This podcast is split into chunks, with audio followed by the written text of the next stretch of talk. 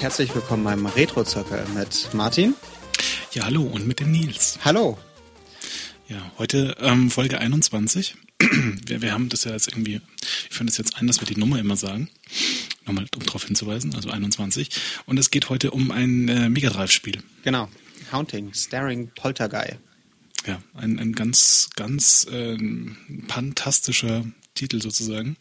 Mit viel Wortspielwitz. So Poltergeist statt Poltergeist. Ja. Ha, ha, ha, ha, ha. Ja.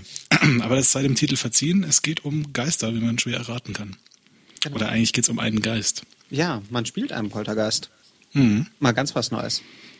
Ja, da können wir eigentlich gleich zu, zur Story kommen, so wie, wie man denn zum Poltergeist wird, weil das ist ja auch durchaus abgefahren.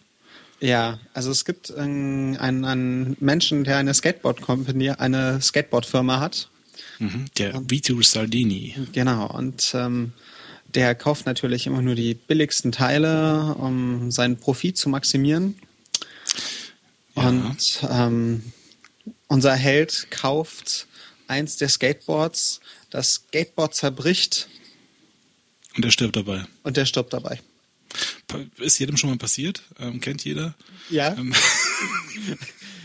jeder ja, hat so- seiner Bekanntschaft, der beim Ja, zerbrochenen ja. Skateboard, ja, äh, so weit, so weit hergeholt. Ähm, aber man ist dann eben ähm, quasi ein, ein, ein Geist und muss jetzt sich rächen quasi bei seinem äh, Skateboard-Verkäufer dafür, dass er eben die schlechten Teile verkauft hat und schuld ist am eigenen Ableben und ähm, spukt jetzt quasi in dessen Haus und in dessen Familie herum. genau. Das Ziel ist es, in vier Häusern jeweils ein und dieselbe Familie zu vertreiben, indem man in Gegenstände schlüpft und diese dann seltsame Dinge tun. Genau, also diese, diese Häuser bestehen halt jeweils aus Räumen und in den Räumen ist dann immer ein Familienmitglied drin. Die Familie besteht aus Vater, Mutter, Sohn und Tochter und äh, die gilt es der Reihe nach aus dem Haus hier, äh, zu verjagen. Und wie du richtig sagst, man muss da irgendwie Besitz ergreifen von verschiedenen Gegenständen, so von einem Sofa, von einem Globus, von einem Wandschrank, äh, im Prinzip alles, was da rumsteht. Inklusive den Und- Boden, den Genau. Türrahmen, ja, so ziemlich alles. Man kann fast alles besitzen, besetzen. Genau. Und da kann man quasi so reinspringen und diese, diese Dinge dann mit Poltergeist-Energie aufladen. Und äh, je nachdem, was für ein Ding das ist, äh, führt es dann dazu, dass äh, es entweder sich so ein bisschen, äh, es irgendwann das Vibrieren anfängt und damit dann die Person anlockt, die gerade im Raum ist und äh, dann ein, ein Spuk quasi stattfindet. Also zum Beispiel das Sofa kriegt dann irgendwie so Zähne und beißt nach dem nach einer Person oder aus dem Globus läuft dann irgendwie so Blut raus und so Kram. Also ist dann ähm, halt immer so Poltergeist-Effekte quasi. Ja, genau. Oder was gab's denn noch? Das Flugzeug, was dann rumfliegt und explodiert oder Hm. der, ich weiß jetzt gar nicht, wo der rauskam, der kotzende Clown mit einer Bohrmaschine auf dem Kopf, Ich würde mich ja eher totlachen als erschrecken, aber ähm, es, sei, es sei den Geistern auch umgenommen. Äh, es gibt dann irgendwie noch dieses, dieses Bücherregal, das dann irgendwie so sich umdreht und ähm, dann so, ein- so ein blutiger Arm rausfällt. Ähm, also und irgendwie der Boden, der, der dich verschlucken will. Und also da ist für alles, alle Klischees sind bedient, glaube ich. Die Messer, die durch die Küche fliegen. Ja, die Bienen, die aus, Gott, wo kommen die denn raus? Aus dem Blumenstrauß oder so? Kommt der Hornissenschwarm und der Gargoyle vom Türrahmen und ja, sie haben irgendwie Ja. alles genommen, was es gab und waren da recht kreativ. Also ich habe Genau. in einem Test gelesen, dass es wohl 400 Gegenstände gibt. Ja, und jeder hat seine eigene kleine liebevoll gestaltete Animation. Das war ja damals durchaus äh, dann auch ein Alleinstellungsmerkmal. Ja, und die, die Hausbewohner haben auch ihre eigenen Animationen. Also die erschrecken sich auch sehr schön. Mhm.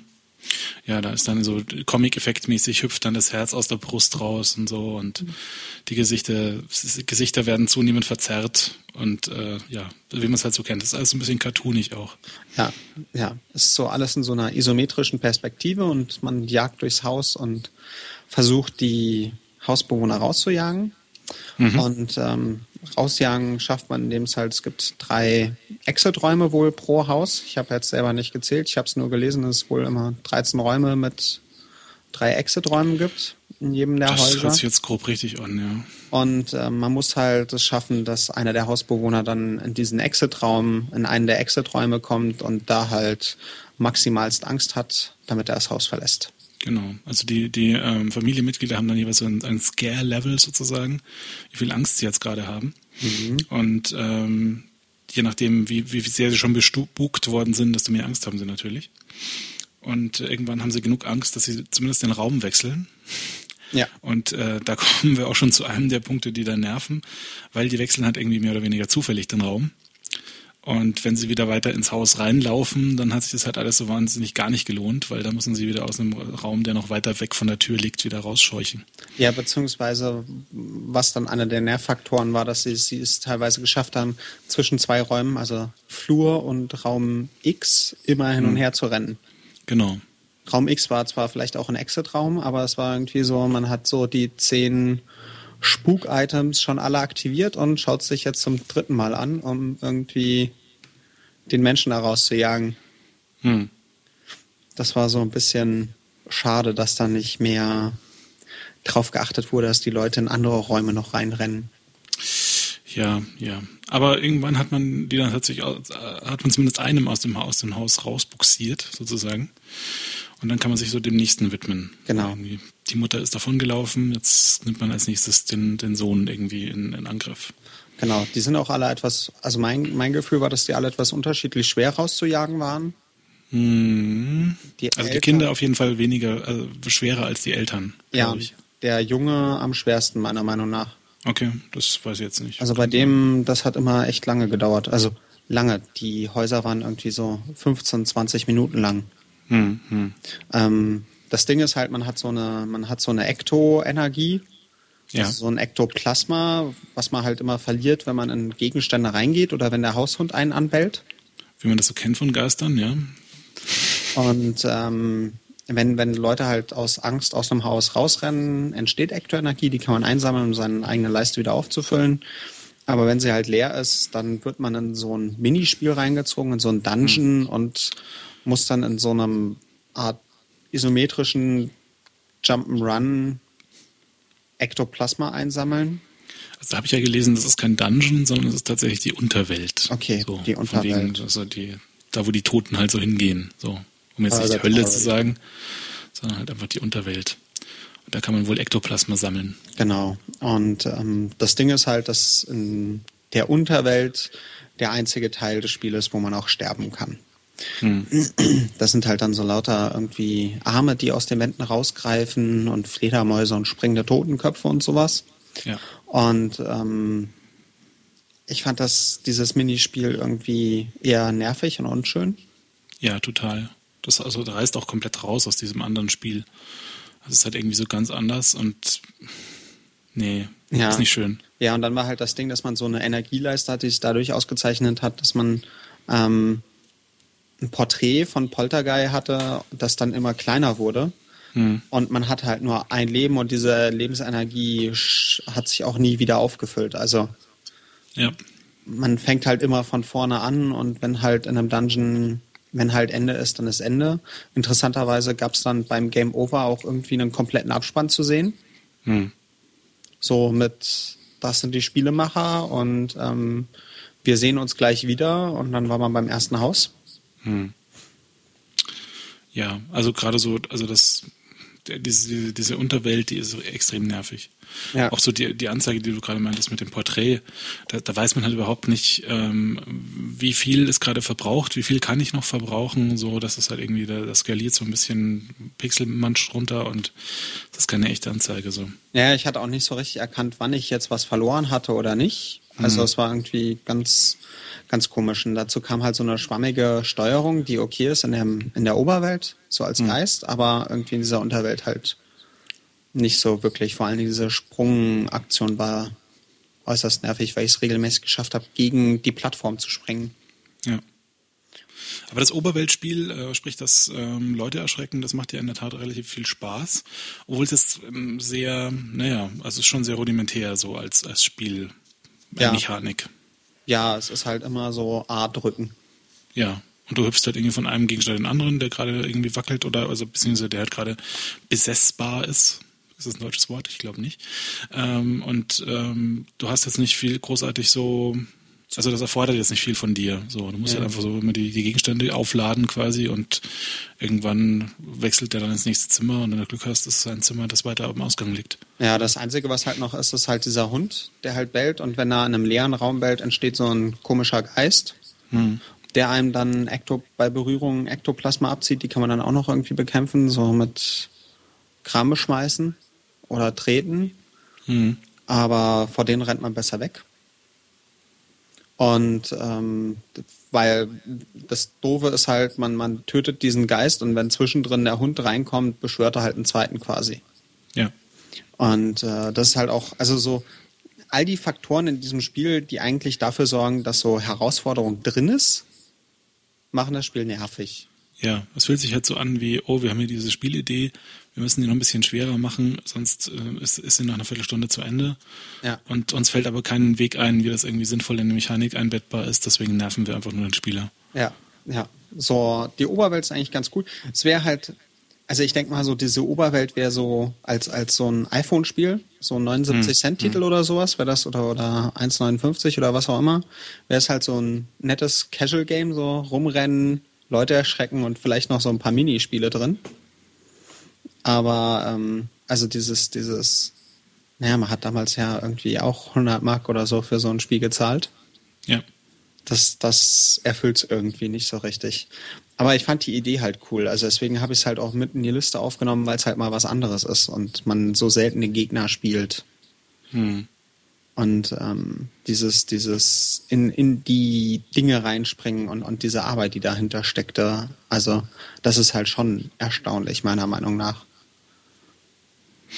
Ja, ja, also gerade halt so die, die ganzen äh, Scare-Animations auch, also so die, die, wenn die Gegenstände dann wirklich ähm, die, diese Poltergeist-Effekte ausleben, das ist in der Tat ähm, enorm gut gemacht und sehr liebevoll gestaltet. Ja, da, also da waren, da waren sie echt gut, aber diese Restmechanik war irgendwie so hingeschludert oder so. Ja. Also gute Grafiker, schlechte Spielemechaniker. Genau. Ach ja, und am Schluss gibt es ja noch diesen komischen Endgegner. Äh, was sollte das denn? Also das habe ich, da ist dann irgendwie so, so, so ein Blob.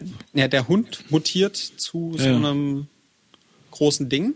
Ja was in mehrere Gehirne sich dann aufteilt. Ja, ich wollte gerade sagen, da kommen da irgendwie so Metroids raus. Ja, so. genau. Und ja. die bekämpft man dann. Und wenn man die dann besiegt hat, wird man wieder Mensch.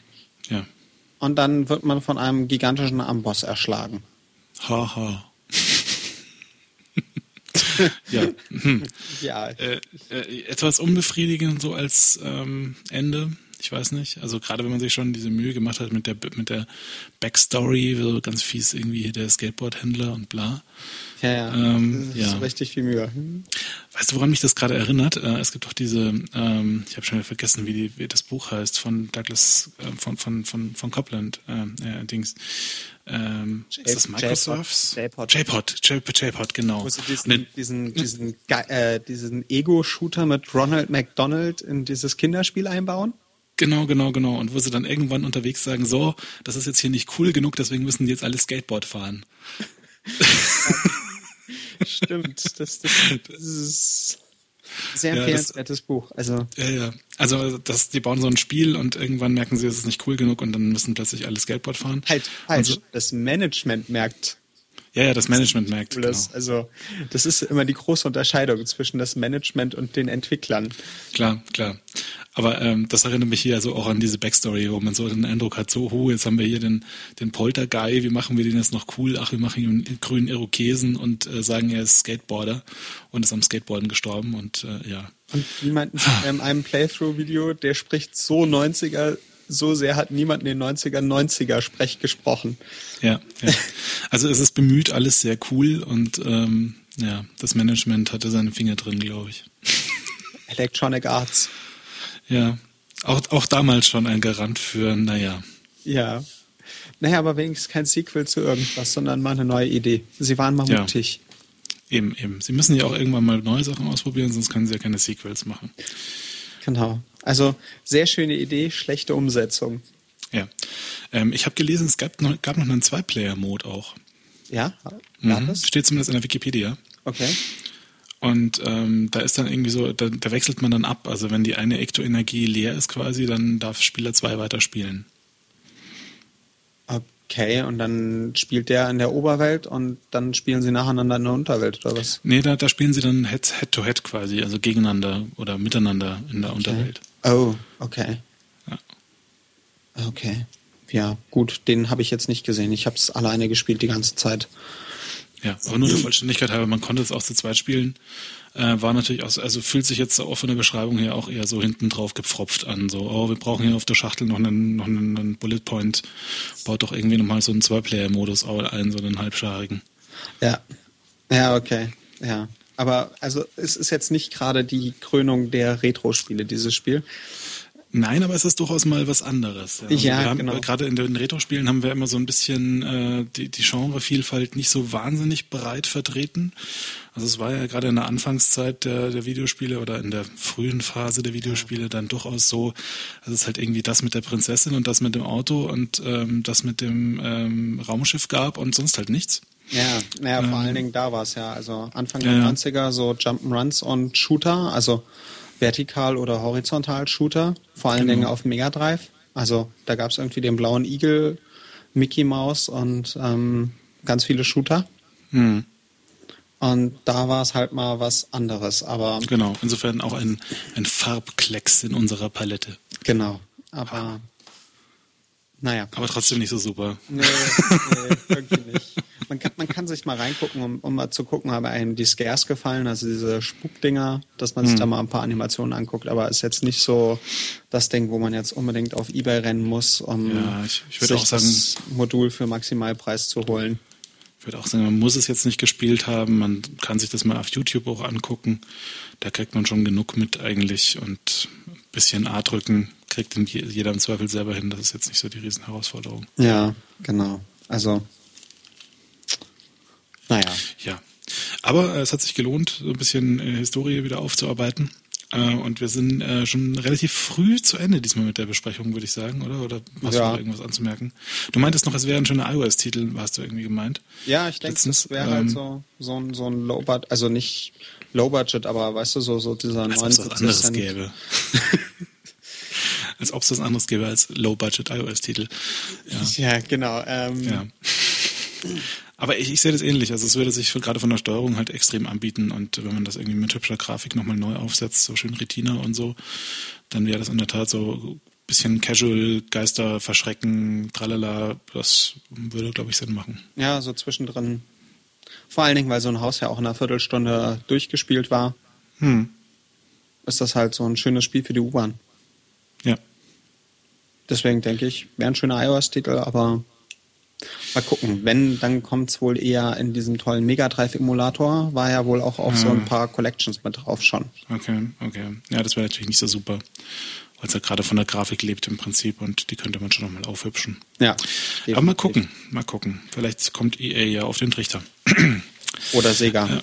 Oder Sega. Weiß gar nicht, wer die Rechte hat. Weiß man nicht. Ja. Naja. Auf jeden Fall, äh, wir sind dann soweit fertig. Wir sagen, kann man, muss man nicht als Fazit. Ähm, und wir können quasi noch ein bisschen ähm, themenfremd äh, fabulieren, bis wir dann die Sendung äh, langsam ins Ende leiten. Du hast nämlich so ein bisschen ähm, auf deinem Blog auch so in Sachen Retro-Zirkel Artikel geschrieben. Genau, also bei, bei uns gibt es ja nicht so richtig Platz für Blogposts, also schiebe ich das immer so in meinen Blog rein. Und mhm. ähm, wir haben ja sicher nicht nur Leute, die äh, Twitter nutzen, so was so mein einziger Weg ist, um den Kram zu verbreiten. Ja, Facebook gäbe es ja noch. Ja, ja, ja, das behandle ich irgendwie sehr stiefmütterlich, weil ich so wenig Facebook benutze. Ja, ist halt, naja, aber du hast geblockt, wie gesagt. Ja, genau, und zwar habe ich einmal über mein Emulator-Setup geschrieben. Mhm. Also wie ich hauptsächlich den, also viele Dinge spiele, also entweder an meinem Mac oder auf einer PSP 2000 inzwischen. Mhm. Ähm, die PSP 2000 war welche gleich wieder? Da Slim and Light. Slim and Light, okay. Also genau. die zweite PSP oder die genau, dritte PSP? Die zweite. zweite, zweite. Ja, Gut. die dritte hat wohl so ein Display-Problem. Ja, ja, genau. Und ich habe mir sagen lassen, die PSP Go eignet sich wohl auch ganz gut. Mhm. Aber die PSP 2000 hat einfach den Vorteil mit dem mehr RAM, wodurch die Emulatoren gefühlt besser laufen. Ah, okay, stimmt, da war was. Und die, die Homebrew-Sachen nutzen ja auch den RAM im Gegensatz zu der regulären Software, die es ja maximal ja. für Ladezeitverkürzung genutzt hat. Genau. Und ähm, aber die also die PSP 2000 ist einfach so der beste Handheld, finde ich aktuell, um, um so Emulator, so Emulatoren laufen zu lassen. Mhm. Ähm, weil einfach die Batterielaufzeit stimmt und das Display ist groß genug, dass man, also die Auflösung für dem Display ist groß genug, dass man so alle alten Konsolen komplett dargestellt bekommt. Hm. Das ist so ein Problem vom Nintendo DS, da ist einfach an den Displays die, die Auflösung zu gering auf den beiden Displays. Ja. Und ähm, ja, ich habe was zu geschrieben, welche Emulatoren ich benutze und vor allen Dingen auf der PSP in welcher Version, weil ich da die Erfahrung gemacht habe, dass teilweise ältere Versionen besser sind als neuere Versionen und Dinge und es gegebenenfalls auch mal lesenswert äh, für die Hörer von dem Podcast, damit die mal selber gucken können, was vielleicht für sie passt. Also auch mhm. auf dem Rechner spiele ich inzwischen viel auf dem Emulator, selbst wenn ich die Konsolen hier stehen habe mit Modul und so, weil der Scaler von OS 10 irgendwie besser ist auf meinem 720p Fernseher als der von meinem 720p Fernseher. Oh Wunder, oh Wunder. Und, ja, genau. Und irgendwie die Spiele an Kacke aussehen. Hm. Aber wie wir wissen, ein guter Emulator braucht einen 3 Gigahertz Rechner für Super Nintendo. Mindestens, ja. Mindestens. Und ähm, es gibt Spiele, die kann man nicht emuliert spielen, wie Speedy Gonzales. Ja, ja, ja. Das, das haben wir irgendwie vor, vor diversen Folgen auch schon mal drüber fabuliert, äh, aus Anlass eines Blogartikels, ähm, dass Speedy Gonzales da irgendwie ganz besonders ähm, originalgetreue Emulation braucht. Genau. Ja, und das andere, worüber ich halt geschrieben habe, ist, ähm, es ist entstanden auf Twitter über eine Diskussion, da wollte sich jemand einen Gameboy kaufen oder Gameboy Advance oder was auch immer, um hm. halt Gameboy-Spiele zu spielen.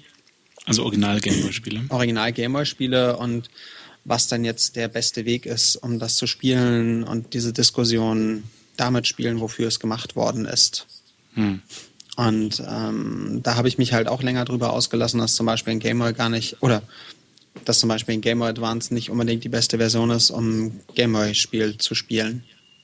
So. Also, ja. Ja, also entweder man. Also plädierst du dann eher für die Original-Hardware? Also oder? entweder nimmt man die Original-Hardware oder hm. mein Ding war halt, man kauft sich einen Nintendo DS oder einen Nintendo DS Lite, okay. weil die noch einen Gameboy Advance-Slot haben, kauft sich so eine M3-Karte hm. Und damit läuft halt Homebrew-Software und spielt halt Gamer-Spiele emuliert. Ja, das wobei du halt da das Problem hast, dass du halt irgendwie entweder auch komisch scalen musst oder halt irgendwie dann halt das Bild klein ist. Ja, aber das hast du halt auf dem Gamer Advanced auch. Ja. Das ist halt also das, das hast du halt auf der Original-Hardware nicht, würde ich sagen. Genau, also du musst halt entweder Original-Hardware nehmen oder hm. du nimmst halt irgendwie das Ding, wo der Controller am nächsten rankommt. Also bei meiner Meinung nach ist das meiste was halt so ein Spiel ausmacht, dieses, wofür es gemacht wurde, die Art des Controllers, mit dem man spielt. Da ist viel drin, ja. Und, das ähm, habe ich auch gemerkt beim, beim Aladdin-Spielen zum Beispiel, so auf, auf dem, auf dem, das macht halt viel mehr Spaß, wenn du wirklich Knöpfe hast und Joysticks und Gedöns. Ja, genau. Und beim Mega Drive-Spielen müssen halt meiner Meinung nach in der Regel die Buttons von links nach rechts sein, weil die Exakt. Spiele für Buttons links nach rechts gemacht worden sind. Und beim hm. Super Nintendo sollte man Shoulder-Buttons haben. Ja. In der Regel, außer vielleicht Street Fighter ähm, mhm. was aber auch für zwei Reihen übereinander gemacht wurde mhm. auf dem Automaten und halt nicht für Shoulder-Buttons. Und ähm, bei Nintendo ist es halt so, dass die Controller grundsätzlich sehr, sehr gut sind, meiner Meinung nach. Zumindest die digitalen Controller. Ich weiß nicht, wie der 3DS, wie das 3DS-Schiebepad ist. Aber so meiner Erfahrung nach ist zumindest das Steuerkreuz gibt's in der Regel nichts Besseres. Also alle mhm. anderen fühlen sich schwammiger an. Und ja. die Feuerknöpfe sind auch immer tiptop von dem Druckpunkt und allem. Hm. Und ähm, da tut man sich halt, also deswegen der, der ist der Nintendo DS trotzdem eine gute Wahl für sowas. Okay. Und ein alter Gameboy hat halt immer das Problem, dass da sehr wahrscheinlich die Knöpfe schon so ein bisschen ausgenudelt sind und hm. sowas lässt sich nicht wirklich ersetzen. Ja. Aber das gilt halt auch für alles andere. Also ein Arcade-Spiel sollte man da am besten mit einem Arcade-Stick spielen und ähm, andere Dinge gucken, dass man gegebenenfalls einen USB-Controller rankriegt. Aber es ist nicht unbedingt notwendig, dass man da jetzt mit der Original-Hardware spielt. Hm. außer man hat irgendwie den richtigen Retro-Fimmel oder den Sammler, also dass man auch den Sammleraspekt mit dazu nimmt und hat dann noch eine Röhre zu Hause stehen, weil dann sollte man eine Röhre zu Hause stehen haben und ähm, schließt dann die Original-Hardware an und guckt dann, ob man da den Kram gespielt bekommt. Also ja. weil es halt entweder nicht emulierbar ist oder weil man so dieses komplette Gefühl haben will von Modul reinstecken und so den, den, das richtige Pad vom Gewicht und allem. Also Genau. Aber ja. wer, wen das dann noch en Detail interessiert, der findet das in deinem Blog, das wir an der Stelle dann auch verlinken. Genau, genau. Die Links findet ihr dann auch wieder bei Soundcloud kurz nach Veröffentlichung der Folge und natürlich, wenn ihr die Enhanced-Fassung des Podcasts hört. Im Podcast. Im Podcast, genau. Im Podcatcher, der das auch unterstützt. Ja, will ich doch hoffen. Genau. An dieser Stelle auch äh, vielen Dank für das Geflatter. Das Geflatter. Das Geflatter, genau. Ja. Ähm, vor allen Dingen, ähm, ja, obwohl die Thematik reiße ich jetzt nicht an. Ich danke vielmals für das Flattern. nee, also vor allem in zwei Wochen ist die Thematik mit Instacast ja vielleicht auch schon wieder eine andere. Insofern ja, muss man genau. da jetzt nicht drüber reden. Ähm, genau. Kannst ja mal einen Fanboys machen. Ja, ja, machen wir bei den Fanboys. Oder haben wir bei den Fanboys gemacht, wenn ihr das hört. Ähm, in, in, in jedem Fall. Folgen. Genau. Äh, wo wir jetzt schon so in diesem äh, Zukunftsmodus sind, können wir quasi noch schnell direkt überleiten in, was hört ihr denn in zwei Wochen und was könnt ihr dann schon mal vorbereiten, damit ihr ein bisschen mitreden könnt, zumindest virtuell. Genau. In zwei Wochen, wie schon das letzte Mal angekündigt, ähm, geht es um Final Fantasy I mhm. für das NES. Ähm, man braucht nicht unbedingt die Originalvariante spielen. Ich selber habe ein Remake gespielt. Äh, die Remakes sind in der Regel um einiges einfacher und ja. komfortabler zu spielen. Insofern raten wir zu, zu, einem Remake, zumal das ja sowieso relativ lange ist, dieses Spiel. Ja, ich habe so 15 bis 20 Spielstunden. Dann war ich durch. Auf der PSP. Holla die Waldfee. Ja, da verlangen wir einiges von euch und von uns vor allem auch, weil ich habe noch nicht die 15, 20 Stunden investiert.